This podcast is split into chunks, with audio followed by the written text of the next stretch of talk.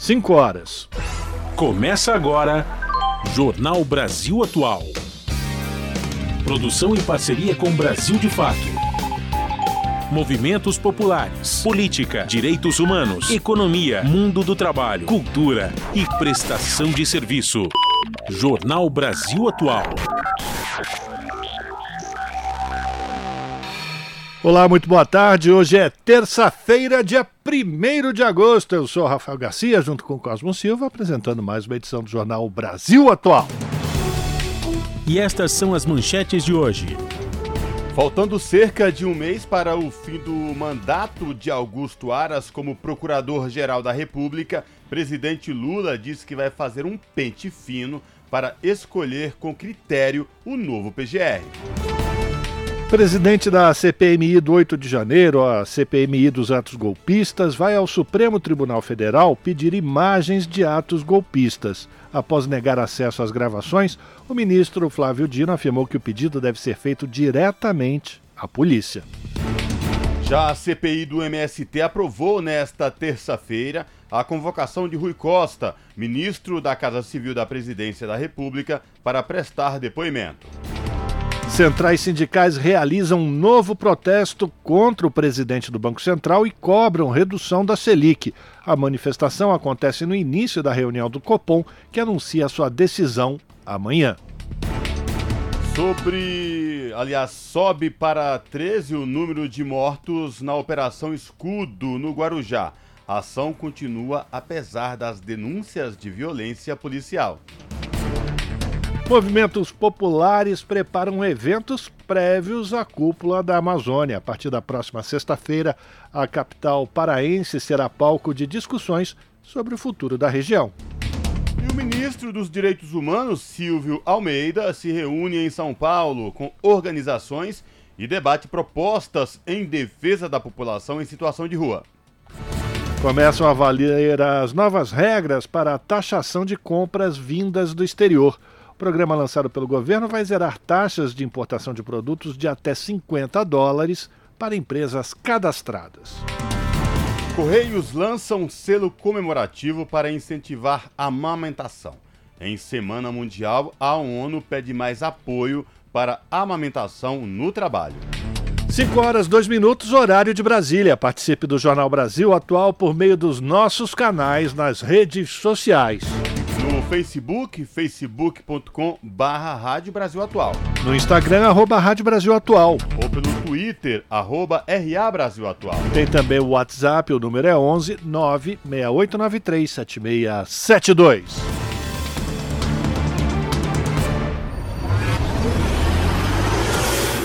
Jornal Brasil Atual, uma parceria com Brasil de Fato.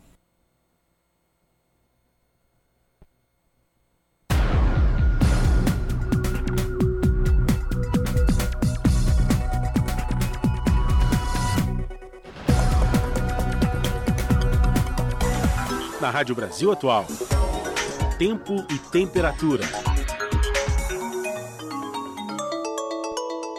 Tarde desta terça-feira aqui na capital paulista é de tempo limpo, sol entre pouquíssimas nuvens e temperatura agradável. Agora os termômetros marcam 23 graus. Para hoje não tem previsão de chuva durante os períodos da noite e madrugada, a temperatura cai e o céu fica parcialmente nublado. A temperatura atinge os 14 graus na madrugada aqui na região da capital paulista. Em Santo André, São Bernardo do Campo e São Caetano do Sul, a tarde desta terça-feira é de tempo firme e parcialmente nublado. A temperatura neste momento está na casa dos 21 graus. Também não tem previsão de chuva para hoje na região do ABC. No período da madrugada, o tempo continua parcialmente nublado e a temperatura cai, atingindo os 14 graus. A tarde desta terça-feira na região de Mogi das Cruzes é de tempo firme, ensolarado. Neste momento, os termômetros marcam 21 graus. Para hoje, também não tem chance de chuva em Mogi. Durante os períodos da noite e madrugada, o tempo fica parcialmente nublado e a temperatura na casa dos 13 graus. Tarde de tempo firme, céu azulzinho entre poucas nuvens em Sorocaba. Os termômetros marcam 24 graus neste momento. Para hoje não tem previsão de chuva. Durante os períodos da noite e da madrugada, o tempo continua limpo e a temperatura cai, atingindo os 14 graus. No finalzinho do jornal, eu volto para falar como fica o tempo nesta quarta-feira. Na Rádio Brasil Atual, está na hora de dar o serviço. Vamos lá, 5 horas e 5 minutos.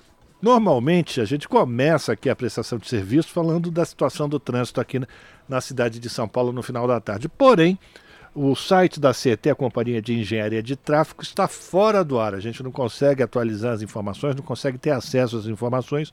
A única coisa que eu posso dizer para vocês com relação ao trânsito na cidade de São Paulo nesse momento é que já entrou em vigor o rodízio dos veículos para os carros placas finais 3 e 4. Portanto, até às 8 da noite, os motoristas não devem circular é, na cidade, no centro expandido, é, com placas finais 3 e 4. Eu estou aqui olhando para o Cosmo Silva, porque ele foi até a janela. Pelo menos a Paulista a gente pode dar informação, Cosmo? Pelo menos isso, Rafael. A Avenida Paulista, por enquanto, segue tranquilo, tanto quem vai no sentido da consolação como quem vai no sentido do paraíso. Mas isso por enquanto. Por enquanto. Então eu vou falar da situação das estradas que levam até a região do ABC e também a Baixada Santista, Imigrantes Anchieta. A Imigrantes tudo tranquilo? Não há... Ah, não. As duas estão com operação comboio em vigor por conta da neblina que já está no alto da serra, já chegou lá no alto da serra. Portanto, o motorista vai ter trânsito lento até o final da serra, porque a Polícia Rodoviária Estadual faz essa operação de comboio para evitar ou diminuir a possibilidade de engavetamentos, maior segurança para o motorista na descida da serra. Então não tem por onde fugir não, meu amigo, minha amiga, se você precisa ir para o litoral, você vai pegar engarrafamento até a Baixada. No sentido contrário, está tudo tranquilo. Boa viagem, se esse for o seu caso. E agora a gente vai saber como é que está a situação do transporte público sobre trilhos com Cosmo Silva. Pois é, Rafael Garcia, 5 horas e 7 minutos, zapeando aqui o site do metrô, este pelo menos em funcionamento a gente percebe que todas as linhas operam em situação de normalidade para os passageiros nesta tarde de terça-feira. Portanto, o passageiro que sai do trabalho agora e vai utilizar as linhas do metrô, tudo tranquilo e a mesma situação para quem vem da sua residência para o trabalho, utilizando aí o metrô de São Paulo, todas as linhas azul, verde, vermelha, amarela, lilás e prata, todas em operação normal. Mesma situação se repete nos trens da CPTM, que é a Companhia Paulista de Trens Metropolitanos, que atende aí a capital e região metropolitana, incluindo o ABC Paulista, todas as linhas da CPTM operando em situação de normalidade para os passageiros. E aqui, Rafael, tem uma informação no site da CPTM que é sobre a semana para vacinação contra a gripe e Covid-19 em algumas estações da CPTM. Começou ontem e vai até o dia 4 de agosto, sexta-feira. As estações Perus, Pirituba da linha 7 Rubi, Luz, linha 7 Rubi também, 10 Turquesa, a 11 Coral, Guaianazes, linha 11, Comendador Hermelino, São Miguel Paulista e Itaí Paulista, linha 12 Safira.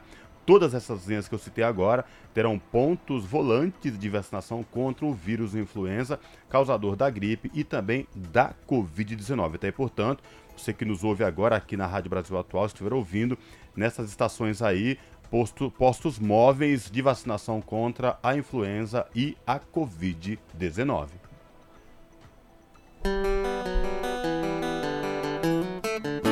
Noventa e oito vírgula nove a Rádio Brasil Atual, Rádio Brasil Atual.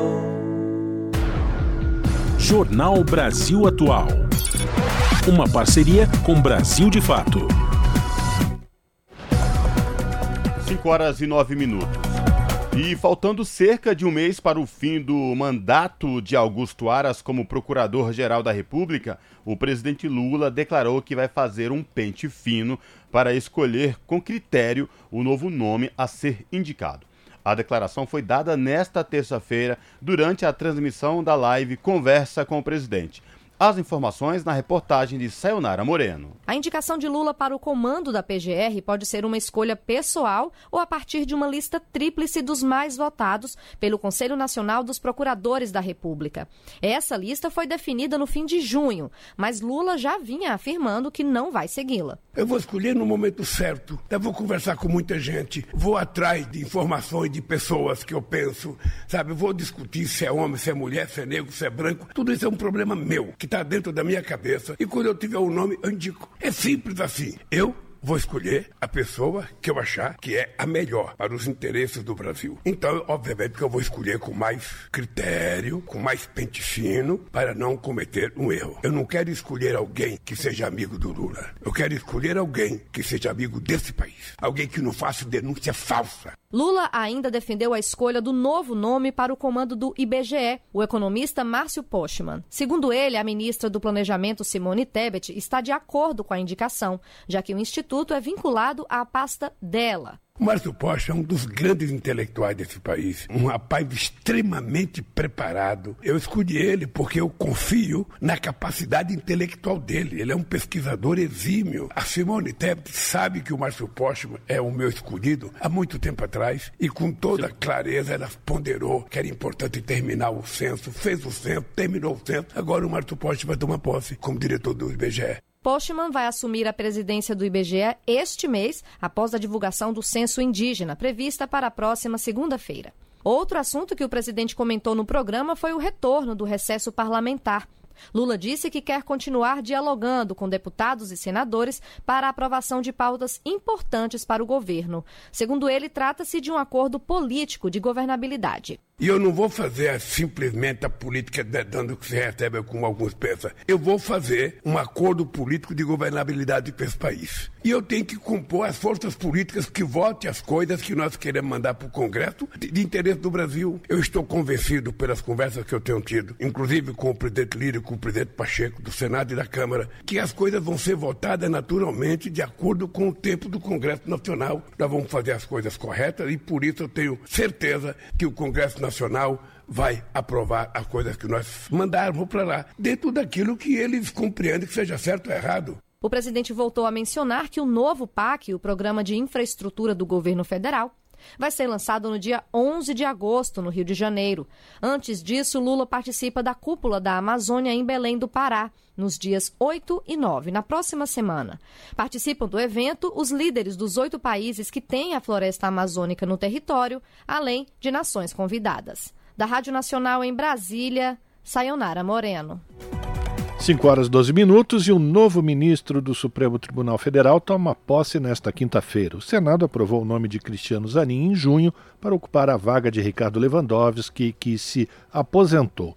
Informações na reportagem de Iara Farias Borges. Indicado pelo presidente Luiz Inácio Lula da Silva, o advogado Cristiano Zanin Martins tomará posse como ministro do Supremo Tribunal Federal nesta quinta-feira. O Senado aprovou o nome dele em junho para ocupar a cadeira deixada por Ricardo Lewandowski, que se aposentou em abril. Durante a votação da indicação dele, vários senadores, incluindo o relator veneziano Vital do Rego, do MDB paraibano, questionaram Zanin sobre a sua posição em processos de interesse do presidente Lula, de quem foi advogado na Operação Lava Jato. O senador Alessandro Vieira, do PSDB sergipano, chegou a ler declaração de Lula quando candidato à presidência sobre indicação de ministros do STF. Eu estou convencido que tentar mexer a Suprema Corte para colocar amigo, para colocar companheiro, para colocar partidário é um atraso, é um retrocesso que a República Brasileira já conhece, já conhece muito bem e eu sou contra.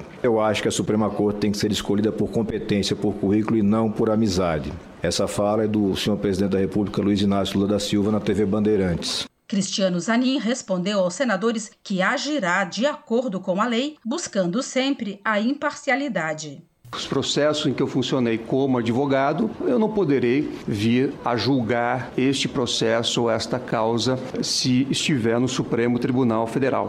Por outro lado, questões futuras, processos futuros, evidentemente que é necessário para aquilatar ou não uma hipótese de impedimento ou suspeição, analisar os autos analisar quem são as partes, analisar qual é o conteúdo, até porque eu não acredito que o simples fato de colocar uma etiqueta no processo, indicar um nome Lava Jato, isso possa ser um critério a ser utilizado do ponto de vista jurídico para aquilatar a suspeição e o impedimento. Com a presença de autoridades e algumas centenas de convidados, a cerimônia de posse de Cristiano Zanin será aberta pela presidente do Supremo, a ministra Rosa Weber, com a execução do hino nacional na sequência. Zanin será conduzido ao plenário pelos ministros Gilmar Mendes, o mais antigo do STF, e André Mendonça, o mais novo. Então Zanin fará o juramento de cumprir a Constituição e o diretor-geral do Supremo, Estevão Waterloo, lerá o termo de posse, que será assinado por Rosa Weber e Zanin. Com isso, Cristiano Zanin será declarado ministro do Supremo Tribunal Federal. Esta cerimônia é curta, levará em torno de 15 minutos e não há discursos. Cristiano Zanin tem 47 anos, é advogado, formado em Direito pela Pontifícia Universidade Católica de São Paulo e especialista em Direito Processual e Empresarial. Em sua trajetória profissional, atuou em mais de 100 processos no Supremo Tribunal Federal. Da Rádio Senado, Yara Farias Borges. São 5 horas e 16 minutos. O presidente da CPMI do 8 de janeiro vai ao STF pedir imagens de atos golpistas. Após negar acesso às gravações, o ministro Flávio Dino afirmou que pedido deve ser feito diretamente à polícia. As informações com Douglas Matos, do Brasil de Fato. O presidente da CPMI, que investiga os atos golpistas de 8 de janeiro, deputado Arthur Maia, do União Brasil, vai solicitar que o STF, o Supremo Tribunal Federal, determine ao Ministério da Justiça o envio ao colegiado das imagens das câmaras de segurança do dia dos atos golpistas. O ofício será encaminhado ao STF por meio da Advocacia do Senado Federal ao negar acesso às imagens, o Ministério da Justiça alegou em ofício enviado ao Congresso que as gravações fazem parte de um inquérito que já está tramitando em sigilo no STF. Em seguida, o ministro da Justiça, Flávio Dino, acrescentou em entrevista ao jornal Estado de São Paulo que o pedido de acesso às imagens deve ser feito diretamente à polícia. A legislação citada determina que a autoridade, abre aspas, assegurará no inquérito o sigilo necessário à elucidação do fato ou exigido pelo interesse da sociedade. Fecha aspas. Maia disse que a obrigação dele, como presidente do colegiado, de manter a autoridade do grupo não lhe permite aceitar a negativa sobre as imagens. Ele afirmou, aspas, se aceitarmos passivamente esse tipo de comportamento, essa CPMI estará condenada ao ridículo. Fecha aspas. A CPMI houve ainda o ex-diretor adjunto da ABIN, Agência Brasileira de Inteligência, Saulo Moura da Cunha. Na véspera dos ataques de bolsonaristas aos prédios dos três poderes, a ABIN enviou relatório ao governo federal informando sobre possíveis crimes. Na ocasião, Cunha ocupava o cargo de diretor adjunto da agência, onde permaneceu até 2 de março. Em cinco requerimentos para o depoimento de Cunha, senadores e deputados argumentaram que o depoente poderá falar sobre os relatórios que supostamente não teriam sido levados em conta pelo governo Lula. As autoridades que foram previamente informadas e o encaminhamento dado aos avisos também devem ser indicados por Cunha. No grupo de WhatsApp criado para troca dos dados estavam membros do GSI, o Gabinete de Segurança Institucional, dos Ministérios da Justiça e Defesa, do Exército e da Marinha, da antiga pasta da Infraestrutura, da Secretaria de Segurança do Distrito Federal e da ANTT, a Agência Nacional de Transportes Terrestres. Uma reportagem do jornal o Globo mostrou que autoridades militares afirmaram que os relatórios tinham informações insuficientes e que foram enviados informalmente. Já a ABIN afirma que os dados foram encaminhados, aspas, por meio de canais adequados, decididos prévia e conjuntamente, fecha aspas. De São Paulo, da Rádio Brasil de Fato, com reportagem de Carolina Oliveira, locução Douglas Matos. 5 horas e 18 minutos e o ex-CEO da Americanas, Miguel Gutierrez, apresentou um atestado médico para não comparecer hoje à Comissão Parlamentar de Inquérito da Câmara dos Deputados que investiga a fraude na empresa. Gutierrez já tinha solicitado ao Supremo Tribunal Federal que fosse dispensado de comparecer à CPI, mas o pedido foi negado e só lhe foi permitido que fique em silêncio caso não queira responder às perguntas dos parlamentares. Nesta terça-feira, seu advogado protocolou um atestado médico dizendo que ele não está em condições de comparecer ao depoimento. E vai caber agora ao presidente da comissão, o deputado Gustino Ribeiro, decidir se convoca novamente o Gutierrez em outra data e quando isso pode acontecer. Na audiência anterior, o atual CEO da empresa, Leonardo Coelho, acusou a antiga diretoria de ter fraudado balanços financeiros das americanas. São 5 horas e 20 minutos.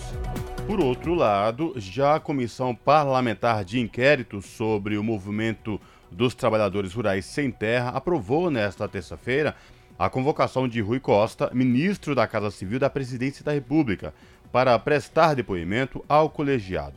A convocação atende a um requerimento extra-pauta apresentado pelo deputado Ricardo Salles, do PL do Estado de São Paulo, relator do colegiado.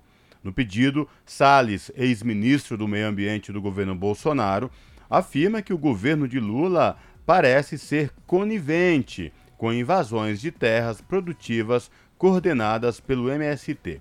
A convocação de Rui Costa estava na pauta da CPI desde o mês de junho. No entanto, após acordo com governistas, o colegiado adiou a votação do requerimento para o mês de agosto, após o fim do recesso parlamentar. E o MST, o Movimento dos Trabalhadores e Trabalhadoras Rurais Sem Terra, denuncia que homens armados tentaram invadir um acampamento na Bahia. Os criminosos tentaram atear fogo nos barracos ocupados desde o mês de abril por 60 famílias em Itiruçu, às margens da rodovia BA-250. E quem traz mais informações é o repórter Nicolau Soares, do Brasil de Fato.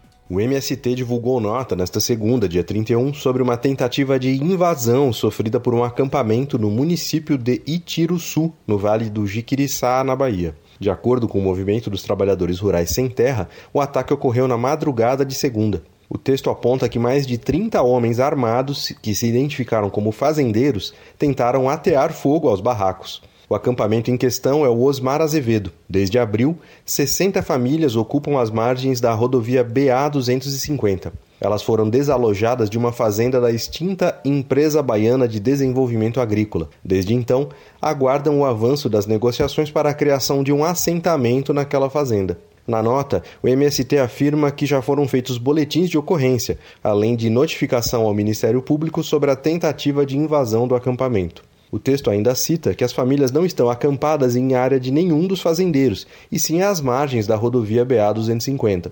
A nota também cita que o caso é mais uma violência perversa contra as famílias trabalhadoras rurais que estão mobilizadas para garantir o acesso à terra. Na sequência, o MST defende a reforma agrária como proposta de melhorar a qualidade de vida das pessoas e produzir alimentos saudáveis, proteger a natureza e combater os flagelos sociais, em especial a fome e a miséria. Da Rádio Brasil de Fato, com informações da redação em Salvador, locução Nicolau Soares. São 5 horas e 22 minutos. A Secretaria de Segurança Pública do Estado de São Paulo informou nesta terça-feira que o número de pessoas mortas pela Polícia Militar chegou a 13 na Baixada Santista desde o começo da Operação Escudo, desencadeada após o assassinato do soldado da rota na quinta-feira passada. Até o momento, a operação que visa, segundo a Secretaria de Segurança Pública, combater o tráfico de drogas e o crime organizado e que prendeu 32 suspeitos e apreendeu 20 quilos de drogas, além de 11 armas. Ainda de acordo com o governo, todas as mortes serão investigadas pela Divisão Especializada de Investigação Criminais de Santos e pela PM por meio de inquérito policial militar. As imagens das câmeras corporais serão anexadas aos inquéritos e ficarão disponíveis para o Ministério Público, Poder Judiciário e a Corregedoria da PM. Você está ouvindo? Jornal Brasil Atual, uma parceria com Brasil de Fato. São 5 horas e 23 minutos. E a ministra Luciana Santos afirma que a atual taxa de juros é inaceitável. Ela defende que o Banco Central pratique juros mais competitivos. Quem traz mais detalhes é a repórter Fabiana Sampaio. A ministra da Ciência, Tecnologia e Inovação, Luciana Santos, afirmou nesta segunda-feira que a atual taxa de juros do Banco Central é inaceitável e que não há justificativa para sua manutenção pelo Copom, Comitê de Política Monetária. A ministra deu as declarações durante palestra na Universidade Federal do Rio de Janeiro. Nós já tivemos a diminuição da inflação. Nós tivemos uma queda do desemprego de mais de 8% nós tivemos o superávit da balança comercial. Nós subimos no rating internacional medido pelas agências do mercado financeiro. Tivemos superávit na balança comercial. O real vem crescendo perante o dólar. Ou seja, não tem justificativa macroeconômica que não seja a vontade de boicotar o Brasil. Isso é contra o interesse nacional. Isso é criminoso. E nós vamos fazer, estamos fazendo a verdadeira cruzada contra essa taxa de juros alta. Luciana Santos destacou a importância de se praticar juros competitivos, citando como exemplo a redução para 2% da taxa referencial para empréstimos concedidos pela FINEP com recursos do FNDCT, Fundo Nacional de Desenvolvimento Científico e Tecnológico. Nós estamos em agosto e dos 5 bilhões, que é a parte que é reembolsável, nós já botamos na praça para as empresas que fazem inovação 2 bilhões e 300 milhões de reais na praça. Também na parte que é não reembolsável, nós já disponibilizamos né, nessa casa aí de mais de 2 milhões também. Significa mais recursos para pesquisa e inovação, mais pessoas trabalhando com ciência, mais desenvolvimento, mais qualidade de vida e mais emprego para a nossa gente. Em entrevista a jornalistas ao final da palestra, a ministra afirmou que está em tratativas com o ministro da Fazenda, Fernando Haddad, para tentar aumentar os patamares da parte não reembolsável do FNDCT e os recursos discricionários do Ministério. Luciana Santos também comentou sobre os rumores de trocas em ministérios e negou qualquer interlocução sobre impacto no Ministério da Ciência e Tecnologia. A ministra ressaltou que o PCdoB é um aliado histórico do Partido dos Trabalhadores e que a legenda tem uma contribuição efetiva a dar nesse momento de retomada do país. Da Rádio Nacional no Rio de Janeiro, Fabiana Sampaio. São 5 horas e 26 minutos. Puxada ainda pelos descontos proporcionados pelo programa do governo federal, as vendas de veículos em julho cresceram 24% em relação ao mesmo mês do ano passado e 19% se comparado a junho. Foram emplacados no mês passado quase 226 mil automóveis comerciais leves, caminhões e ônibus. Segundo dados preliminares das revendas, julho teve o melhor mês nas vendas desde dezembro de 2020, quando foram comercializados 244 mil veículos.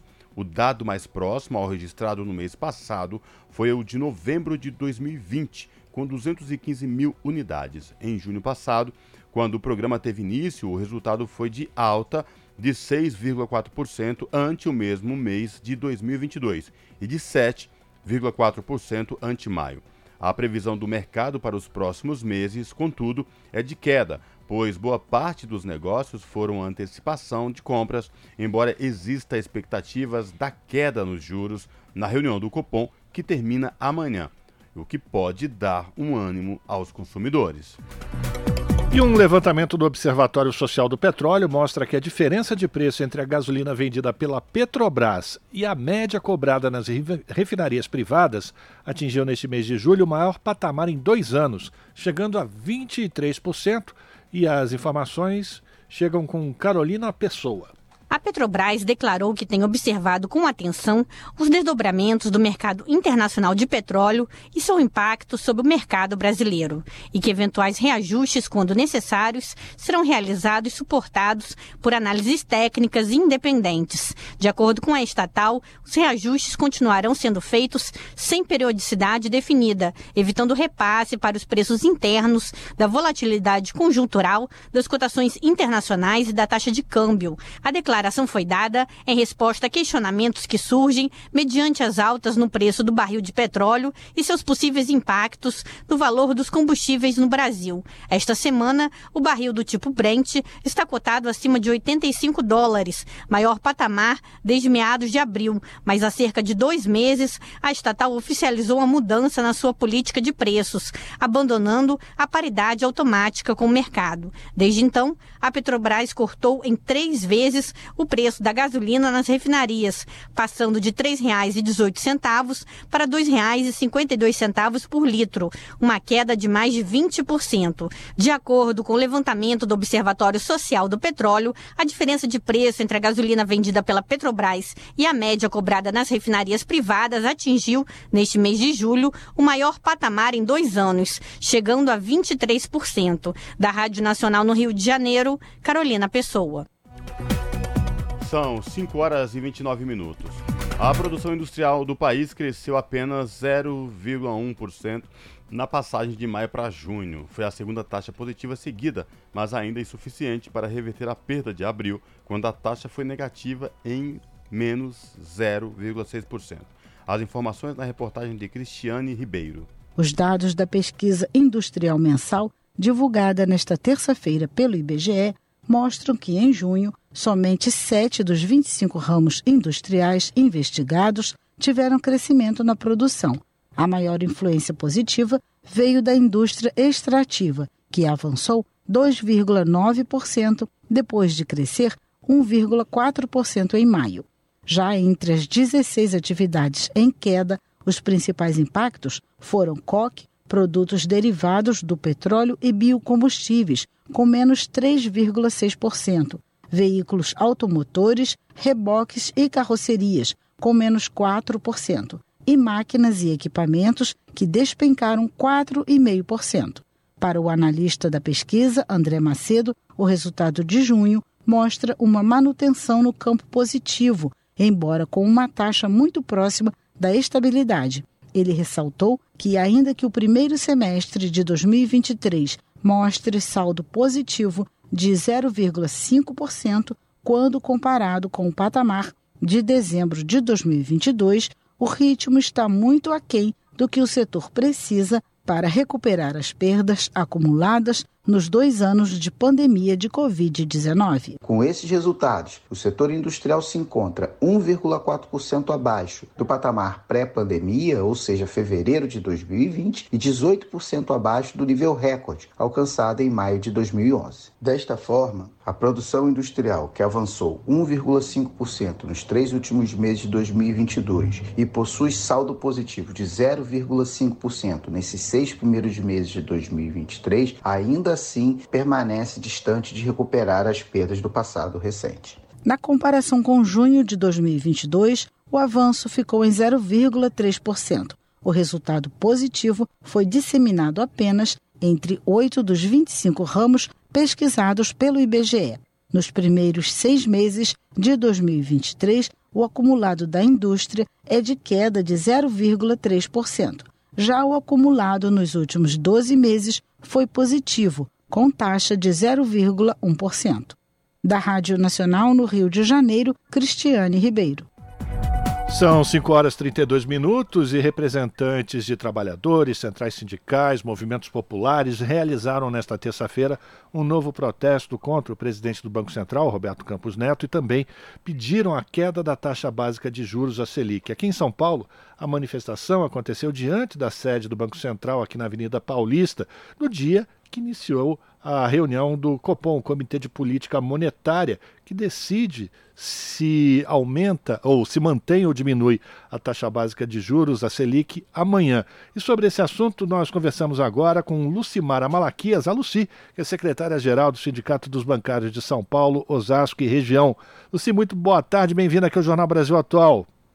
Olá, boa tarde a todos os ouvintes. É um prazer estar aqui com vocês. Obrigado pela tua participação. Queria que você começasse a contar para a gente, Lucia, a importância dessa mobilização que reúne trabalhadores, lideranças sindicais, centrais sindicais as mais variadas, movimentos populares, pela redução da taxa básica de juros.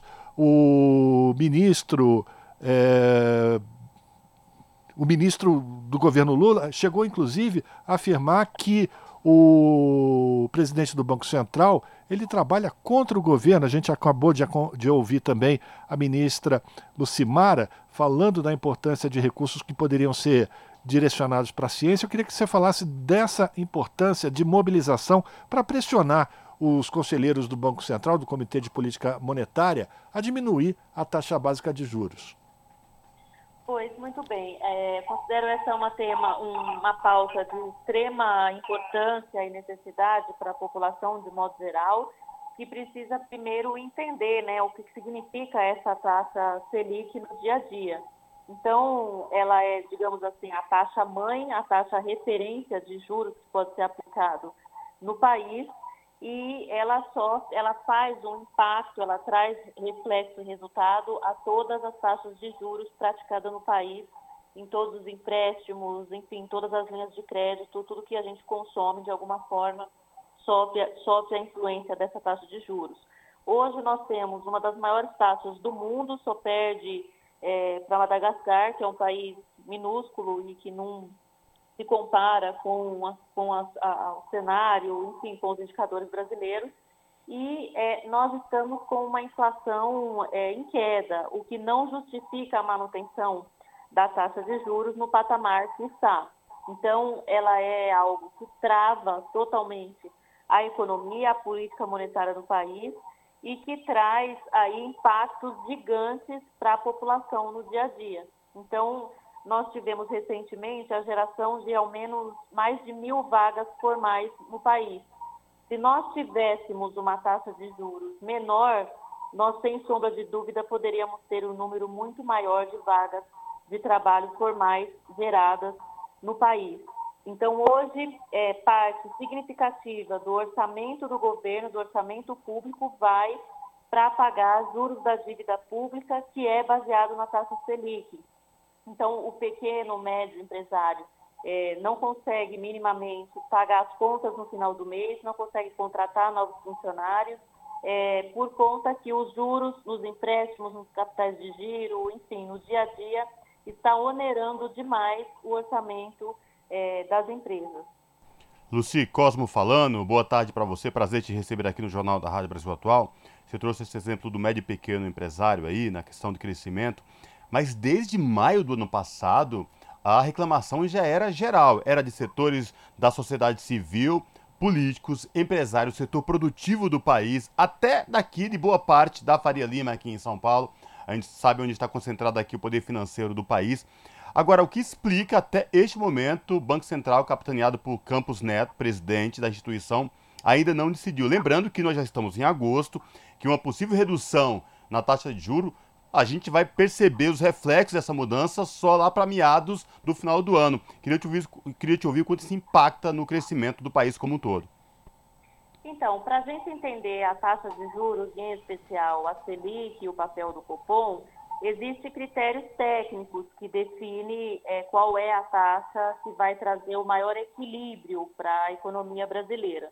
Então, todos os indicadores que nós temos hoje, indicadores técnicos e econômicos, apontam para a necessidade de uma redução dessa taxa de juros. E o que a gente vê na prática é um Copom que está completamente é, é, distante da realidade e que agora, mais uma vez, está ignorando também o apelo é, da população.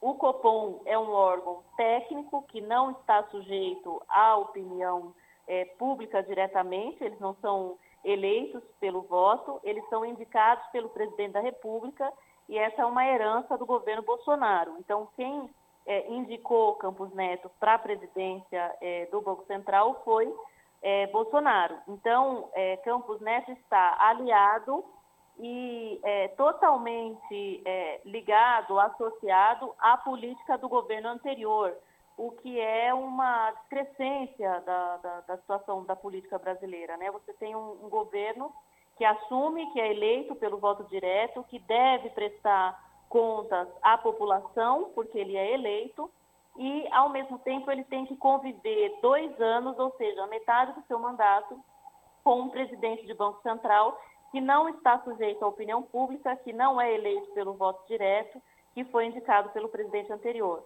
Então, é, ao meu ver, o que está acontecendo aqui é, para além das questões técnicas, a decisão do Copom está sendo uma decisão política, que é travar o governo federal. E essa não é a prerrogativa do Copom. O Copom não pode é, tomar decisões baseadas é, numa análise política. Portanto, é, isso deveria ser, inclusive, enquadrado como crime de responsabilidade é, com o governo e, sobretudo e principalmente, com a população brasileira. Pois é, muito se fala em independência técnica do Banco Central por conta é, dessas diferenciações aí, mas o que se percebe, o que está acontecendo nessa atual gestão de Campos Neto é, um, é, é decisão política, meramente política. Temos, por um lado, um projeto eleito pelo povo, que elegeu um presidente da República, por um outro, um presidente do Banco Central, e aí que determina aí, junto com a diretoria, a taxa básica de juro, colocado pela gestão passada, né? A gestão que comandava o país na gestão passada e vem se falando muito nessa questão técnico independência, mas o que vimos aí é uma disputa literalmente política de dois projetos. Agora, para além disso, Luci, é, na avaliação, você é secretária-geral do Sindicato dos Bancários São Paulo, Osasco e região, é, e muito se fala em uma possível redução na casa de 1%. Queria te ouvir sobre essa questão. É possível já chegar numa redução é, entre 0,5% e 1%? Do ponto de vista técnico, para nós, enquanto sindicatos bancários, não só possível, como um dever, uma responsabilidade é, é, com o país reduzir essa taxa é, e até em mais do que um ponto percentual. Isso deveria ser a premissa do Copom, olhando exclusivamente para os indicadores é, econômicos. Agora, é, como eu disse na minha fala anterior, a decisão é política e tudo pode acontecer mas é, não vai faltar pressão popular, não vai faltar mobilização e denúncia nas ruas, é, é, nas redes, em todos os lugares que nós pudermos estar, enquanto sindicato, enquanto, enquanto central sindical. E é importante que a população se junte, some suas vozes, seus protestos, sua indignação. Hoje, tudo que a gente compra é, incide juros e incide numa carga altíssima os nossos salários, inclusive a nossa PLR, tudo incide juros. E isso trava a economia absurdamente. Então, não se gera emprego, não se produz como, como poderíamos produzir é, por conta da atual taxa. Então, manter nesse patamar é uma questão de injustiça social. E isso é extremamente grave. Luciano, Rafael de novo falando com você. Também nesse final de semana, a Federação dos Trabalhadores de Empresas de Crédito de São Paulo, a FEDEC-CUT, promoveu a conferência estadual e elegeu delegados que vão representar o Estado na Conferência Nacional dos Bancários. Queria que você falasse sobre essas atividades, a importância dessa mobilização dos trabalhadores na luta por melhores salários, melhores condições de trabalho dos bancários. Tá, é, a, essa, a federação ela representa, para além dos bancários, também os financiários e trabalhadores de cooperativas de crédito. Então, é, nós já representamos legalmente todo o sistema financeiro que é muito além é, dos bancários. Essa conferência ela é deliberativa e organizativa no sentido de definir qual é o plano estratégico para a categoria no próximo período. Então, é, se estabelece primeiro quais são as prioridades, as necessidades do Estado, para então levarmos para a Conferência Nacional que ocorre no próximo final de semana. E um dos grandes temas centrais e que nós definimos como prioridade é fortalecer a luta pela redução dos juros, que se reflete diretamente na categoria bancária, seja na hora de vender produtos financeiros, seja na hora de sobreviver no dia a dia como cidadão. Perfeito. A gente agradece aqui a participação da Lucimara Malaquias, a Luci, que é secretária-geral do Sindicato dos Bancários de São Paulo, Osasco e região. Trouxe para a gente o panorama do dia de hoje de luta dos bancários, centrais sindicais, movimentos populares e sociais aí contra a política de juros altos imposta aí pelo Banco Central, capitaneada por Roberto Campos Neto. A gente continua acompanhando aí os desdobramentos dessas manifestações e aguardando com ansiedade aí a divulgação da ata amanhã com o resultado aí é, divulgado pelo cupom. Luci, obrigado por falar com a gente. Espero falar contigo em uma próxima oportunidade, viu? Abraço. Até mais. Tchau, tchau. Falamos aqui com a Lucimara Malaquias, no jornal Brasil Atual. Você está ouvindo? Jornal Brasil Atual. Uma parceria com Brasil de Fato. 5 horas 43 minutos e começam a valer as novas regras para a taxação de compras vindas do exterior. O programa lançado pelo governo vai zerar taxas de importação de produtos de até 50 dólares para empresas cadastradas e as informações chegam com Douglas Matos. Começa a valer nesta terça-feira, dia 1 o programa Remessa Conforme, que vai garantir isenção de impostos para compras de até 50 dólares, cerca de 240 reais pela cotação atual, e entregas mais rápidas. Para isso, as empresas que realizam as vendas eletrônicas devem se inscrever no programa. A isenção da alíquota para esses produtos é novidade. Antes da nova regra, só eram isentos produtos enviados e recebidos por pessoas físicas no Brasil. Compras remetidas por empresas, mesmo com um valor abaixo do limite, deveriam ser todas tributadas. De acordo com as regras do programa, produtos enviados por empresas cadastradas serão entregues de forma mais rápida. A iniciativa, organizada pela Receita Federal, deve valer para entregas feitas pelos Correios e por outras empresas de frete que realizam serviços internacionais, como a FedEx, por exemplo. A adesão das empresas ao programa é voluntária quem aderir passa a cobrar os tributos dos consumidores de forma antecipada em compras acima de 50 dólares, ainda no momento da compra. Atualmente, essas cobranças são feitas quando a mercadoria chega ao país. A partir da adesão à iniciativa, as lojas virtuais deverão apresentar ao consumidor, além do preço do produto e do custo do frete, as informações sobre a tarifa de imposto de importação, que é 60% do custo do produto, e também do ICMS, o Imposto sobre Circulação de Mercadorias e Serviços. Segundo a Receita, o objetivo do programa é combater a sonegação de impostos.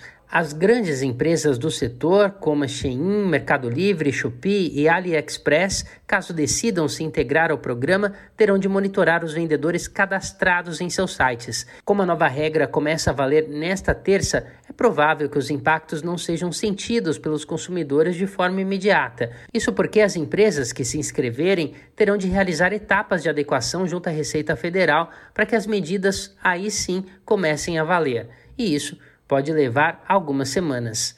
De São Paulo, da Rádio Brasil de Fato, locução Douglas Matos. São 5 horas e 46 minutos. Pesquisa da Fundação Getúlio Vargas aponta que mulheres negras ganham menos do que mulheres brancas. Os detalhes na reportagem de Carolina Pessoa. Mulheres negras seguem ganhando menos que mulheres não negras e homens negros e brancos. É o que aponta uma pesquisa do Instituto Brasileiro de Economia, o FGV-IBRE. De acordo com o levantamento, no primeiro trimestre de 2023, a remuneração média das mulheres negras era de 1.948 reais, o que equivale a 62% do que as mulheres não negras ganham, 80% do que os homens negros ganham e 48% do que os homens brancos ganham. Janaína Feijó, pesquisadora e economista do FGV-IBRE, destaca que o resultado aponta para um nível salarial muito baixo. A gente observa que no último semestre é, a, a, remuneração média da mulher negra apresentou um crescimento um pouco mais de 2%. Foi foi maior do que os demais grupos, mas quando você olha, o nível da renda é muito baixo, elas ganham menos de dois mil reais. Janaína também destaca que outro fator que acaba influenciando negativamente no crescimento das mulheres negras no mercado de trabalho é o baixo índice de escolarização. O que a gente observa é que nos últimos 10 anos houve um aumento da quantidade de mulheres negras acessando a universidade, ou seja, com curso de ensino superior completo. De todas as mulheres negras em idade para trabalhar, é, o percentual de, daquelas que tinham ensino superior subiu de 6% para 12%. É um crescimento importante, mas isso também revela que ainda uma grande parte dessas mulheres não conseguem acessar a universidade. Então, veja, nós temos ainda mais de 80% das mulheres negras que têm ensino médio completo ou menos. A participação no mercado de trabalho é outro desafio apontado pelo levantamento. Apenas pouco mais da metade das mulheres negras com idade para trabalhar estavam no mercado no primeiro trimestre de 2023, muito abaixo da taxa de participação brasileira no agregado, que que é de 61%. O estudo foi construído a partir de dados da Pesquisa Nacional por Amostra de Domicílios Contínua, a PNAD Contínua, do IBGE. Da Rádio Nacional no Rio de Janeiro, Carolina Pessoa. Você está ouvindo? Jornal Brasil Atual, uma parceria com Brasil de Fato. Agora são 5 horas 48 minutos. Movimentos populares preparam eventos prévios à cúpula da Amazônia, que começa na próxima sexta-feira. A capital paraense vai receber diversas discussões que vão levar o futuro da região em conta. Douglas Matos com as informações. Movimentos populares, organizações e entidades civis articulam uma série de eventos que vão movimentar a capital do Pará, Belém, às portas da cúpula da Organização do Tratado de Cooperação Amazônica, a OTCA, também conhecida como Cúpula da Amazônia, que vai ocorrer entre os dias 8 e 9 de agosto. Antes disso, já a partir do próximo dia 4, terão início os eventos paralelos. Entre as iniciativas com realização confirmada está a Assembleia dos Povos da Terra pela Amazônia. A iniciativa contará com um acampamento e dezenas de atividades. Entre os organizadores estão a FEPIPA, Federação dos Povos Indígenas do Pará, a COIAB, Coordenação das Organizações Indígenas da Amazônia Brasileira, a UMIAB, União das Mulheres Indígenas da Amazônia Brasileira, e a APIB, a Articulação dos Povos Indígenas do Brasil. Os Diálogos Amazônicos, série de atividades organizadas pela sociedade civil como parte da programação oficial da cúpula, fazem parte da programação da Assembleia dos Povos. Esses diálogos vão ocorrer no Hangar Centro de Convenções, na capital paraense, como aponta Jane Cabral, integrante da direção nacional do MST, o Movimento dos Trabalhadores Rurais Sem Terra no Pará. A Assembleia dos Povos da Terra pela Amazônia é uma congregação de todos os sujeitos né, e sujeitas é, que lutam pela Amazônia, né? Os que vivem na Amazônia, na Pan Amazônica, mas também aqueles que, não vivendo na Amazônia, entendem a importância que tem né, da gente fazer a defesa é, por uma Amazônia que seja uma Amazônia popular, né, que se desenvolva, mas se desenvolva a partir, digamos que a partir do, do bem do povo, né? Do bem da população que vive na Amazônia e não a partir do desenvolvimento para as grandes empresas, para os grandes projetos para o agronegócio. Todas as atividades dos diálogos amazônicos serão gratuitas. As inscrições estão abertas. Para se inscrever e garantir credenciamento, o interessado deve acessar o site do evento e fazer login com a conta gov.br. Quem ainda não tem a conta no sistema é só criar.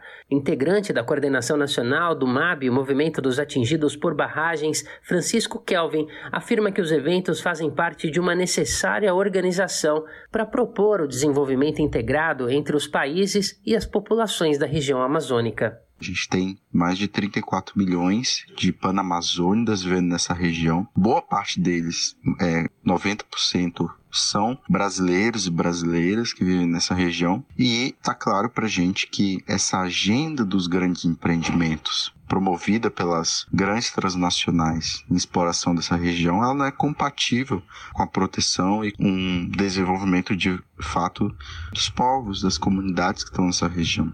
Outras atividades marcadas para os dias que vão anteceder o encontro entre os presidentes dos países amazônicos são o seminário Desafios da Transição Energética Popular na Amazônia, em 6 de agosto, e a plenária panamazônica da Via Campesina, no dia 7. O evento da OTCA, a Cúpula da Amazônia, vai reunir líderes políticos dos países membros da organização. Além do Brasil, vão estar presentes representantes dos governos da Bolívia, da Colômbia, do Equador, da Guiana, do Peru Suriname e da Venezuela, além de convidados que virão de diferentes partes do mundo. Entre os principais temas estão o combate às mudanças climáticas, com discussão de medidas de sustentabilidade e estratégias de cooperação.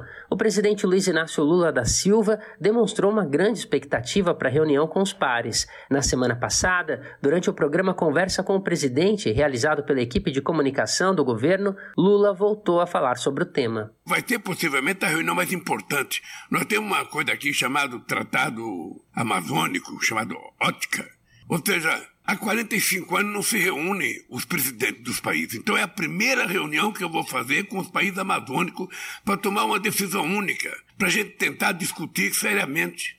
De São Paulo, da Rádio Brasil de Fato, com reportagem de Felipe Mendes. Locução: Douglas Matos.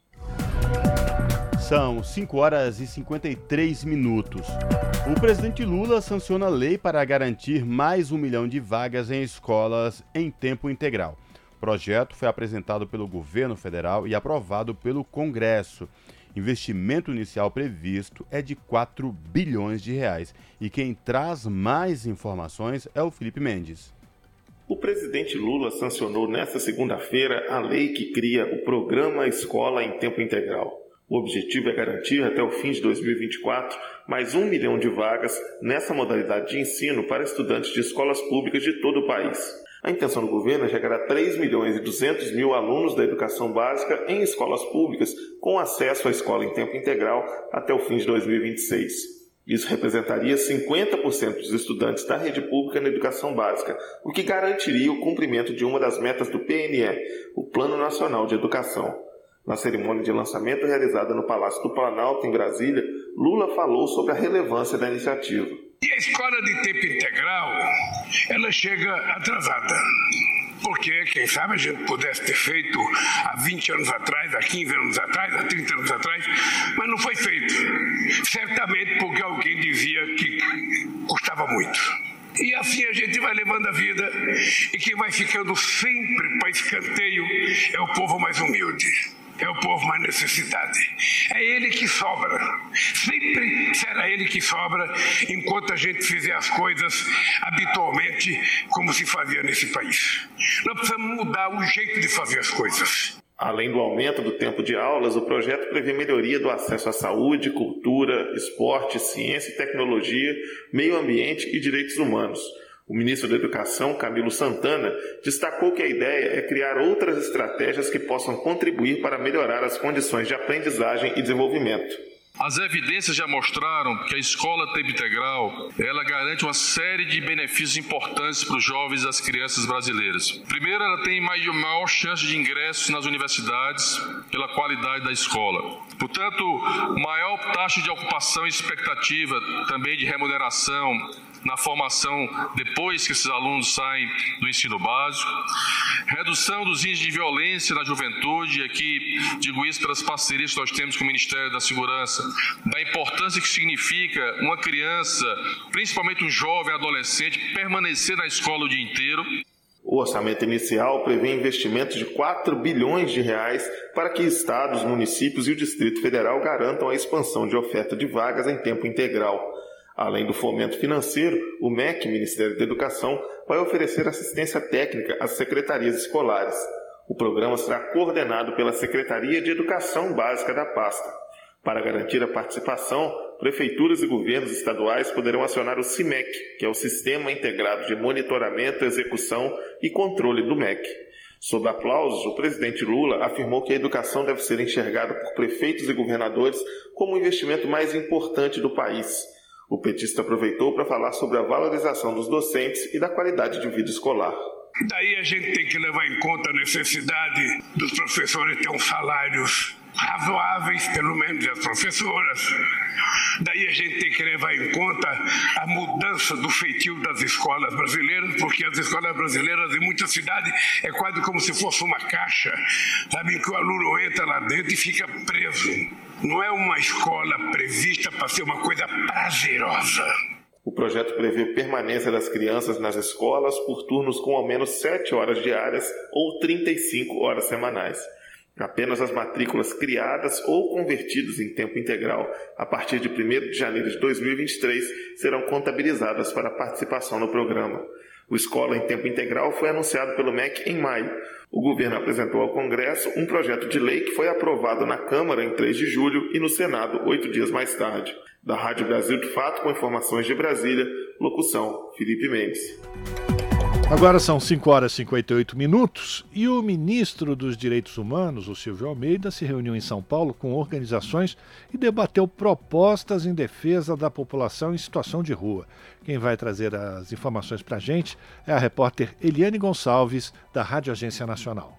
Na pauta, propostas como a regulamentação da Lei Padre Júlio Lancelotti, que veda o uso da arquitetura hostil, aquela que dificulta a presença das pessoas em locais públicos como praças e marquises. A definição de cotas dentro do programa Minha Casa Minha Vida para solucionar as questões de moradia. A elaboração de um novo censo voltado para as pessoas que estão vivendo na rua. E um novo sistema de monitoramento de saúde, além da instituição do programa de lavanderias com serviços de bebedouro, bagageiro, corte de cabelo, banheiro. Segundo Silvio Almeida, o trabalho precisa ser feito em parceria e com o controle da sociedade civil. Sem o apoio dos movimentos, das organizações, da sociedade civil organizada, o Ministério dos Direitos Humanos não poderá adquirir a força que ele precisa para levar a cabo as políticas públicas que o povo brasileiro mais precisa. O Ministério dos Direitos Humanos é o ministério que fala contra a violência, contra a letalidade, que quer fazer com que as pessoas permaneçam vivas e mesmo assim é difícil você fortalecer o ministério que é em favor da vida. Olha, olha que loucura! Entre as lideranças que participaram do encontro estava o padre Júlio Lancelotti, um dos mais ativos defensores das pessoas em situação de rua. Ele declarou o apoio à permanência de Silvio Almeida à frente da pasta de direitos humanos e foi aplaudido. Silvio Almeida tem sido alvo de críticas tanto dentro quanto fora do governo e está entre os nomes que podem ser afastados para abrir espaço para atender às demandas do Centrão dentro do Congresso Nacional. Da Rádio Nacional em São Paulo, Eliane Gonçalves. Pontualmente 18 horas. Rádio Brasil Atual. Para sugestões e comentários, entre em contato conosco por e-mail redação@jornalbrasilatual.com.br ou WhatsApp DDD 11 96893 7672. Acompanhe a nossa programação também pelo site redebrasilatual.com.br. Te aproxega, vivente. Comece agora o Alimento é Saúde.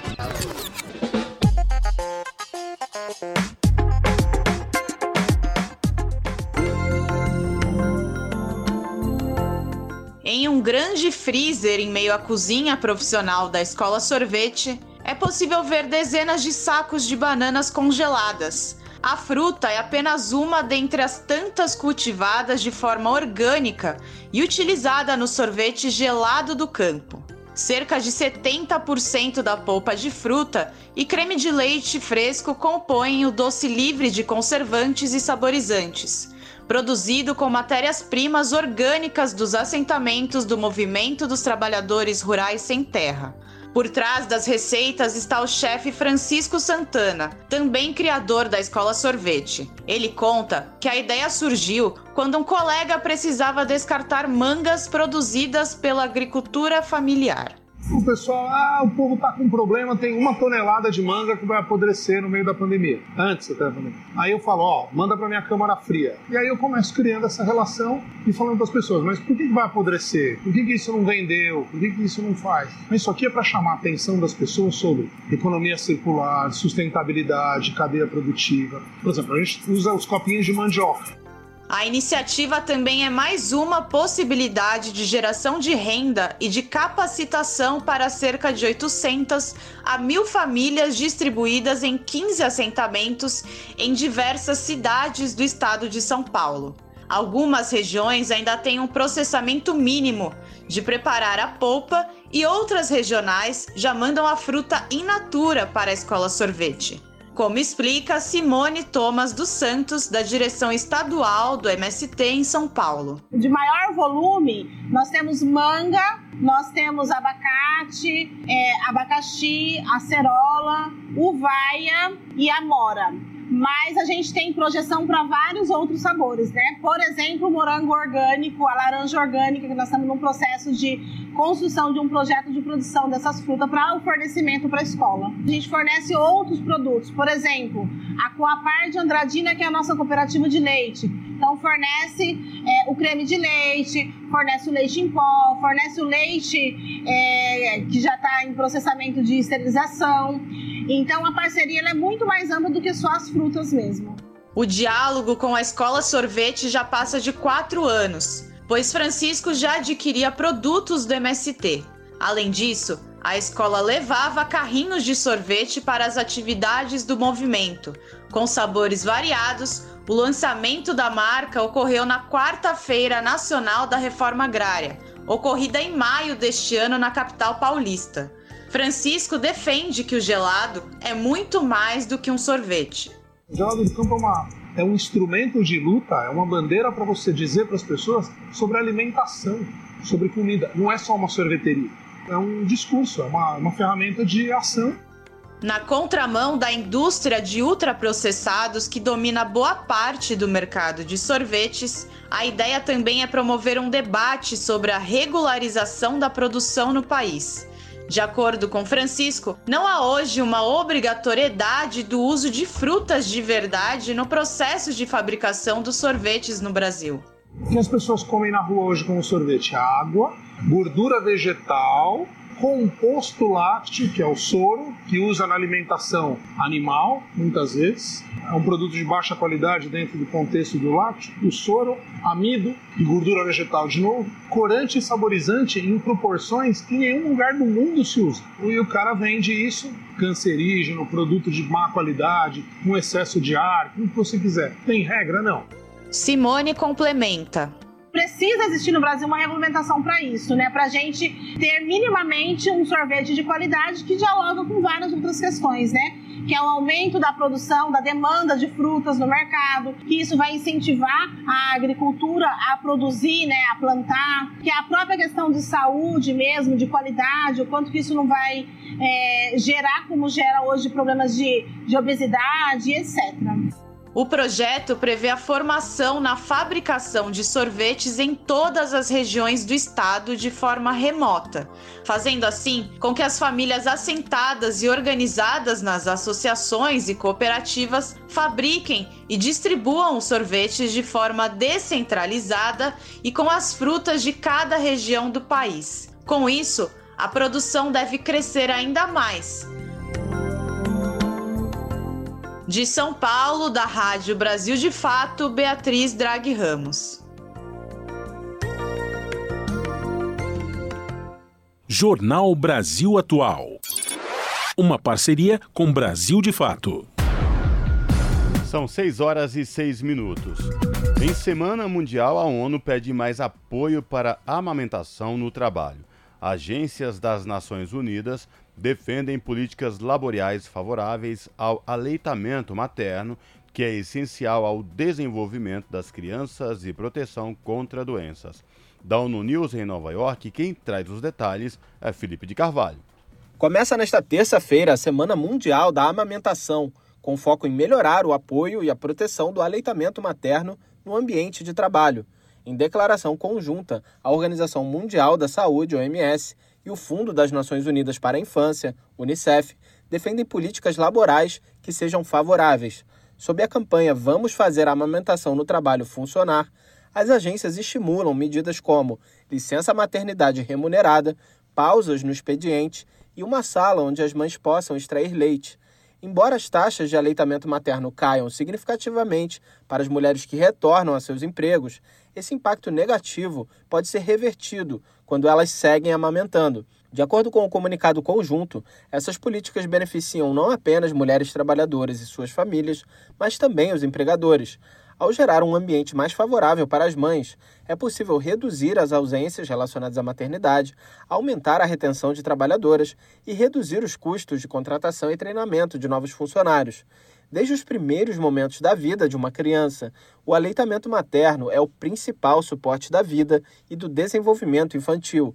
A amamentação protege os bebês de doenças infecciosas comuns e estimula o sistema imunológico, favorecendo os principais nutrientes que as crianças precisam para crescer e se desenvolver em todo o seu potencial.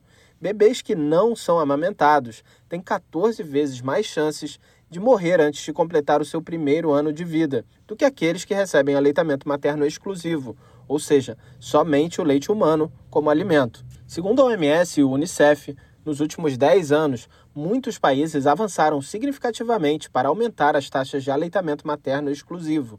No entanto, é possível atingir um progresso ainda maior, garantindo que a amamentação seja protegida e apoiada, particularmente no local de trabalho. Da ONU News em Nova York, Felipe de Carvalho. 6 horas 8 minutos e ainda sobre a Semana Mundial de Amamentação aqui no Brasil, os Correios lançam um selo comemorativo para incentivar a amamentação. Quem traz as informações é a Tatiana Alves. Garantir aos bebês o direito à amamentação é responsabilidade de todos. Essa é a mensagem da Semana Mundial de Aleitamento Materno, promovida pelo UNICEF, Fundo das Nações Unidas para a Infância. No Brasil, a iniciativa conta com a parceria dos Correios, que lançaram nesta terça-feira um selo comemorativo. A chefe de saúde do Unicef no Brasil, Luciana Febo, destaca que amamentar traz benefícios para toda a sociedade e o planeta. Crianças que são bem nutridas, que são mais felizes, que são fortalecidas nos seus aspectos psicossocial, certamente vão criar um, um país, uma sociedade mais resiliente, sociedades mais prósperas, são sociedades mais humanas. Mais do que a sociedade, também eu levo o benefício ao planeta como um todo. O leite da mãe já vem pronto dispensa embalagem, dispensa plásticos, dispensa desperdícios. As ilustrações do novo selo dos Correios mostram mulheres de várias etnias amamentando seus bebês em ambientes diversos e diferentes posições, todas recomendadas por especialistas. A campanha também ressalta a importância do apoio familiar na amamentação. A expectativa da chefe de saúde do Unicef no Brasil é de que a iniciativa sensibilize os grupos familiares nessa série de selos que o Unicef lança hoje com os Correios. Fizemos questão de também apresentar, mostrar a figura do pai no momento da amamentação, que essa visibilidade maior possa ser expressada do real aumento do aleitamento materno no Brasil. Precisamos percorrer aí um longo percurso até chegar nas metas preconizadas pela OMS, que é de 70% no ano de 2030. Estamos no momento com a taxa de 46. A amamentação é um direito de mulheres e bebês. No trabalho, em casa e até quando estão privadas de liberdade, elas têm direito de alimentar os filhos com leite materno. Segundo o Estatuto da Criança e do Adolescente, é dever do governo, das instituições e dos empregadores garantir condições propícias ao aleitamento. Amamentar na primeira hora de vida auxilia na recuperação do pós-parto e fortalece o vínculo afetivo entre mãe e bebê. Além disso, esse primeiro leite produzido é rico em fatores de imunidade e importante na redução da mortalidade idade neonatal. Os bebês até os seis meses de idade devem ser alimentados somente com leite materno. Após essa idade, deverá ser dada alimentação complementar saudável, mas a amamentação precisa continuar até pelo menos o segundo ano de vida da criança. Da Rádio Nacional no Rio de Janeiro, Tatiana Alves. Repórter SUS: O que acontece no seu sistema único de saúde? Uma pesquisa da Unicamp, a Universidade Estadual de Campinas, aponta que idosos e idosas que relataram sentir solidão têm quatro vezes mais chances de desenvolver depressão. O estudo Solidão e sua associação com indicadores sociodemográficos e de saúde em adultos e idosos brasileiros reforça uma percepção já observada pela ciência sobre a relação entre as duas condições com autoria de Anita Liberalesso Neri, Flávia Silva Arbex Borim e Paulo Afonso Sandi Júnior, o levantamento investigou as associações entre a solidão e aspectos como local de moradia, idade, gênero e escolaridade. O texto cita, abre aspas, ainda não está bem estabelecido se a solidão causa depressão ou vice-versa. Estudos longitudinais com idosos mostraram que o sentimento de solidão associou-se ao aparecimento de sintomas depressivos no segmento, assim como sintomas depressivos prenunciaram o aparecimento da solidão. Fecha aspas. Anita Liberalesso Neri, professora no programa de pós-graduação em gerontologia da Unicamp e uma das autoras da pesquisa, afirma que os dois estados têm características semelhantes e causam impactos na saúde, tanto física quanto mental. Então, eu digo que solidão e depressão compartilham estados emocionais negativos, né, com muita frequência Elas têm relação com isolamento social, viuvez, perda de entes queridos, que são todos eventos de vida com forte probabilidade de acontecer entre os velhos mais velhos né, e pessoas mais doentes e com, com mais dependências. E esse perfil é mais comum entre mulheres. O estudo realizou quase 8 mil entrevistas com pessoas acima de 50 anos não institucionalizadas. Mais de 16% delas disseram sempre sentir solidão. 31,7% relataram ter a sensação às vezes, e um índice superior a 50% disseram que nunca vivenciam esse processo. O problema ocorre mais em mulheres com baixa formação escolar, mais de 80 anos e avaliação ruim sobre a própria saúde. Anitta Liberalesso Neri aponta o peso que a desigualdade e a pobreza exercem sobre essa realidade. As pessoas com baixa escolaridade, em, em, geral, são mais pobres, têm menos recursos econômicos, né, têm baixo capital social e têm poucos recursos de toda a natureza. Elas, com muita frequência, não têm nenhum controle sobre os eventos negativos que afetam as suas vidas e por isso elas se sentem desamparadas. Elas não têm recursos para enfrentar. Na maioria das vezes, elas entregam os pontos. Então, pessoas desamparadas, né, sozinhas, isoladas, né? Isso forma uma combinação bastante difícil para que elas possam lidar. Ainda de acordo com a pesquisadora, a solução passa pela oferta de linhas de cuidados específicos às várias fases da velhice e pela atenção às famílias. E precisamos estabelecer políticas para que as famílias e estabelecer condições e oferecer recursos para que as suas famílias cuidem dos seus descendentes em sua própria casa, né? essas coisas não são fáceis, né? Então, é, para transformar essas políticas né, em ações, em, em, ações efetivas, é necessário preparar pessoas, treiná-las, mudar atitudes, mudar valores, etc. Nada disso é fácil. Né? Mas são coisas que nós precisamos urgentemente, né, antes que as coisas se agravem mais ainda. A pesquisa foi publicada na edição mais recente da revista científica Cadernos de Saúde Pública da Escola Nacional de Saúde Pública Sérgio Arouca, da Fiocruz. De São Paulo, da Rádio Brasil de Fato, Nara Lacerda. São 6 horas e 16 minutos. Cérebro feminino é afetado em países com desigualdade de gênero. E quem traz mais informações é a Priscila Mazenotti. A desigualdade de gênero provoca impactos especialmente nas mulheres e de muitas formas: social, econômico e também físico e psicológico. Agora, uma pesquisa internacional realizada em parceria com a Universidade Federal de São Paulo e a Universidade de São Paulo comprova que as mulheres que vivem em países com pouca representatividade feminina tem o cérebro afetado. O estudo analisou 7.876 exames de ressonância magnética em pessoas entre 18 e 40 anos de 79 países. Quando as imagens são comparadas, percebe-se que houve diferença em algumas regiões responsáveis, por exemplo, pelo processamento da memória, pela análise de emoções e pela regulação de sentimentos, medo e ansiedade. Com esses dados, foi possível constatar as diferenças na estrutura do cérebro de mulheres em condições de vida menos favoráveis. Mas somente estudos futuros poderão mostrar como isso afeta concretamente a vida delas. É o que explica o psiquiatra Pedro Rosa, que participou da pesquisa.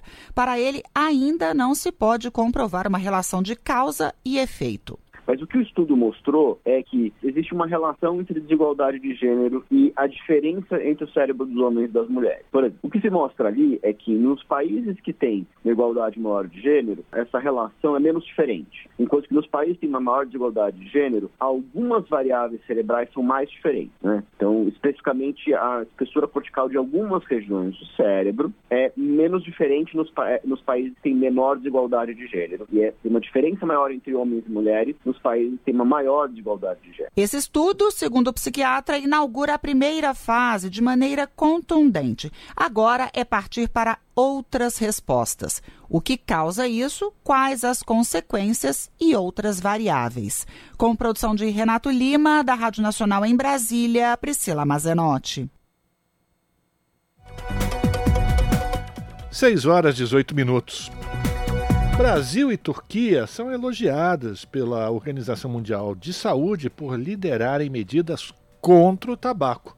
Recomendações da OMS evitaram 300 milhões de novos fumantes no mundo. Da ONU News em Nova York, quem vai atualizar essas informações para a gente é a Mayra Lopes. Um relatório da Organização Mundial da Saúde, publicado nesta segunda-feira, destaca que o número de fumantes caiu nos últimos 15 anos. E graças a uma série de diretrizes implementadas, o mundo tem menos pessoas usando tabaco. No topo da lista de nações que implementaram as medidas da OMS estão Brasil e Turquia, que foram elogiados pela agência da ONU. Com cerca de 71% da população protegida com pelo menos uma recomendação para restringir o acesso ao tabaco, a OMS estima que as medidas evitaram 300 milhões de novos fumantes. Segundo a OMS, o número de pessoas protegidas com iniciativas de prevenção aumentou cinco vezes. O levantamento aponta que 40% dos países têm locais públicos internos totalmente sem cigarro, evitando o fumo passivo. Cerca de 1,3 milhão de pessoas morrem anualmente devido ao fumo passivo. No relatório, a agência destaca que todas essas mortes são totalmente evitáveis.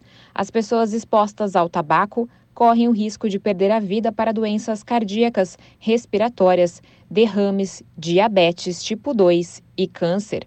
A OMS defende que os espaços públicos livres de cigarro são apenas uma política no conjunto de medidas de controle para ajudar os países a implementar as recomendações e conter a epidemia de tabagismo. Da ONU News em Nova York, Mayra Lopes. Você está ouvindo Jornal, Jornal Brasil, Brasil, Atual.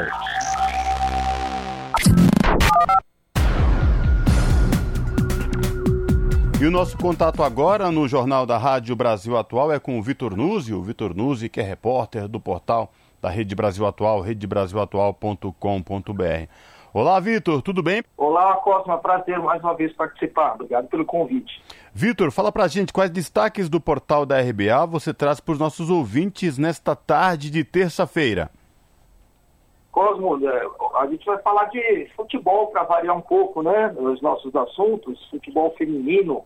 É, a seleção brasileira vai disputar quarta-feira a sua, a sua sorte, seu tudo ou nada na Copa do Mundo de Futebol Feminino que está sendo disputada aí na, na Austrália e na Nova Zelândia. Esse jogo contra a Jamaica é decisivo para o futuro da seleção brasileira feminina que está disputando o um torneio lá na Oceania porque se perder tá fora, óbvio, mas não pode nem empatar, né? A vitória, a vitória é isso que interessa ao time. É, é ganhar ou ganhar, né? Porque o Brasil venceu o primeiro jogo no grupo contra o Panamá por 4 a 0, foi uma boa estreia, mas na segunda, na segunda rodada perdeu para a França, né? É, um, é uma pedra no sapato do Brasil, ou, ou uma pedra na chuteira né, melhor dizendo, né, do Brasil, perdeu da França por 2 a 1 enquanto a, Jamaica ganhou do Panamá. Ou seja, a situação ficou assim: França e eh, Jamaica tem quatro pontos nesse grupo e o Brasil tem três. Então, como você lembrou, o Brasil precisa ganhar para passar para a fase de oitavas de final. Né? daqui a alguns dias. Pois é. Ô Vitor, e lembrando aqui aos ouvintes do Jornal da Rádio Brasil Atual que esta Copa do Mundo Feminina é a última da Marta, né? A Marta que foi eleita a melhor do mundo por várias ocasiões. É, a Marta está com 37 anos, hoje ela, inclusive, ela deu, né, uma, participou da entrevista coletiva é, e se emocionou ao, ao, lembrar disso, né, dizendo que, é, né, é, ao lembrar que pode ser, a, pode não, será provavelmente a, a, a, última Copa, mas ela falou que poderia ser a última entrevista coletiva, né? Mas ela nem quis pensar nisso, ela está com foco total no jogo de, de amanhã, de quarta-feira, às sete da manhã, e tem certeza que o Brasil vai passar de fase, ou seja, ela vai poder ainda dar outras entrevistas coletivas ao longo desse Mundial. E quem sabe, né, Cosmo, com um título inédito, né? Porque o Brasil é, no futebol feminino ainda não, não venceu né, a, a, Copa do Mundo. Então está em busca do seu primeiro título mundial. Agora, Vitor, esta Copa do Mundo feminina também de futebol, que está sendo realizado lá na Austrália e Nova Zelândia, Ele também jogou luz a várias questões no que diz respeito à igualdade de gênero, respeito, uh, oportunidades e, acima de tudo, uh, contra o preconceito. Aliás, os estádios vêm marcando bons públicos em todos os jogos, né? Bons públicos. A gente teve aqui no Brasil mesmo, com a final do, do, do brasileiro, com o estádio lotado, né? Eu acho que aos poucos, embora ainda haja muito preconceito em relação a, a, atividade das mulheres no futebol. Não dá para negar, né, Cosmo, que, que, que, o futebol feminino evoluiu muito, né? São jogos de bom nível técnico e houve profissionalização do esporte, né? Então, e, e a gente está tendo também é, narradoras, comentaristas, mulheres participando, então, ou seja, árbitras. Então, é, essa, esse é um esporte em que as mulheres também estão marcando presença e, e, superando essa barreira de preconceito, de, de reserva, aquela coisa que a gente ouvia muito antigamente, né, Cosmo? É, futebol é coisa de homem, aquelas, aquelas coisas que, que se falava antes, né? Elas estão mostrando que futebol é coisa de quem quer jogar futebol. Exatamente. E por falar nisso, uh, você falou dos vários times no Brasil aqui também, na, na América do Sul, já temos torneios temos o Paulista, temos o Brasileiro, temos Sul-Americano, temos Copa América Feminina, enfim, tem Champions League na Europa, ou seja, o futebol feminino ganhando cada vez mais adepto. Mas também é, ainda existe desigualdade quando a gente fala, inclusive, na questão de patrocínio. A Marta, inclusive, joga com a chuteira sem nenhuma marca esportiva, que é um protesto exatamente por conta dessa disparidade de patrocínios entre homens e mulheres. Você chegou a ler ou ver essa questão também? eu vi essa questão da chuteira da marca. Aliás, aqui no, no Brasil, né, a gente, é uma coisa muito comum, né? Os, no caso do futebol feminino, os, alguns clubes é, começam a patrocinar, a bancar os, os, seus times femininos e de uma hora para outra desmancham esse time, né? Não é uma coisa muito, infelizmente, não foi uma coisa muito incomum que a gente é, viu acontecer. Tomara que daqui para frente os clubes é, percebam que isso é importante também, que as empresas passem a valorizar também, né? Porque o, no futebol masculino, embora seja uma minoria, né? Eu, eu diria que mesmo no futebol masculino, acho que tem, sei lá, 10 ou 20% dos atletas né, que ganham realmente bem e uma grande parte ali é, é nômade, né? É, tem precarização no futebol também. Imagina no futebol feminino. Né? Eu, eu acho que essa situação começou a mudar muito lentamente, muito devagar, né?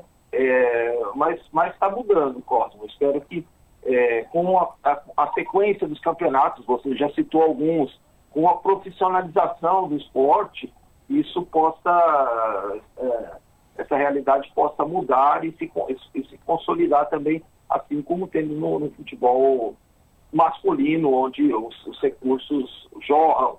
Se a gente for pensar também, mesmo no, no caso do futebol masculino, esses recursos vão para um, uma parte minoritária, eu acredito, né, de 10% a 20% dos jogadores que realmente ganham bons, altos salários e você tem ainda muita precarização quando a gente pensa no futebol do interior do país, na maioria dos clubes, tem jogador aí que faz contrato de um campeonato, depois vai para outro clube, depois vai para outro estado. É, imagine no futebol feminino. Mas eu, eu vejo isso uma certa mudança né, de, de mentalidade, de cultura, e, e, as, e, as, mulheres estão conquistando mais esse espaço né, é, profissional, além de outros né, no, no, no país e no mundo.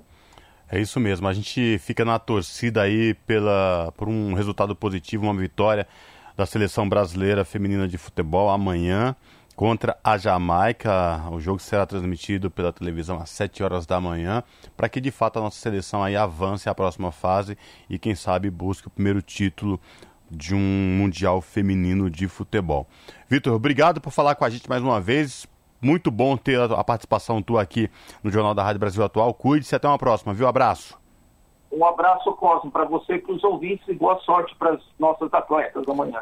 Assim seja. Falamos aqui com o Vitor Nuzzi no Jornal Brasil Atual. Na Rádio Brasil Atual. Tempo e temperatura. A temperatura vai subir. A quarta-feira na capital paulista será de tempo firme e seco, sem previsão de chuva. E a temperatura aumenta. Os extremos, ou seja, começo e final do dia, manhãzinha e período da noite, serão mais frios mas durante a tarde a temperatura sobe. É aquele efeito cebola, sai com várias blusas e vai tirando as camadas ao longo do dia. A temperatura máxima será de 28 graus e a mínima de 14 graus nesta quarta-feira aqui na capital paulista. Mesma coisa nas regiões de Santo André, São Bernardo do Campo e São Caetano do Sul. A quarta-feira será de sol e temperatura mais alta. No ABC Paulista, a previsão é de tempo firme, sem chance de chuva para esta quarta-feira. A temperatura sobe com máxima de 27 graus e mínima de 14 graus. Em Mogi das Cruzes, a quarta-feira também será um dia ensolarado, tempo limpo e firme, sem previsão de chuva e com temperatura mais alta. A máxima será de 27 graus e a mínima de 12 graus. E em Sorocaba, olha, nada diferente. A quarta-feira será um dia ensolarado, de tempo limpo e firme, entre pouquíssimas nuvens, sem previsão de chuva. E a temperatura sobe, hein? Com máxima de 28 graus e mínima de 12 graus. Larissa Borer, Rádio Brasil Atual. E a gente termina aqui mais uma edição do Jornal Brasil Atual, que teve trabalhos técnicos de Fábio Balbini, na apresentação Cosmo Silva e este que vos fala, Rafael Garcia. Você fica agora com o Papo com Zé Trajano, às sete da noite. Pela TVT você acompanha o seu jornal com Ana Flávia Quitério. A todas e todos que nos acompanharam, um ótimo final de terça-feira e amanhã, a partir das 5 da tarde, o novo encontro. A partir das 5 horas, um, mais uma edição do Jornal Brasil Atual. Até lá!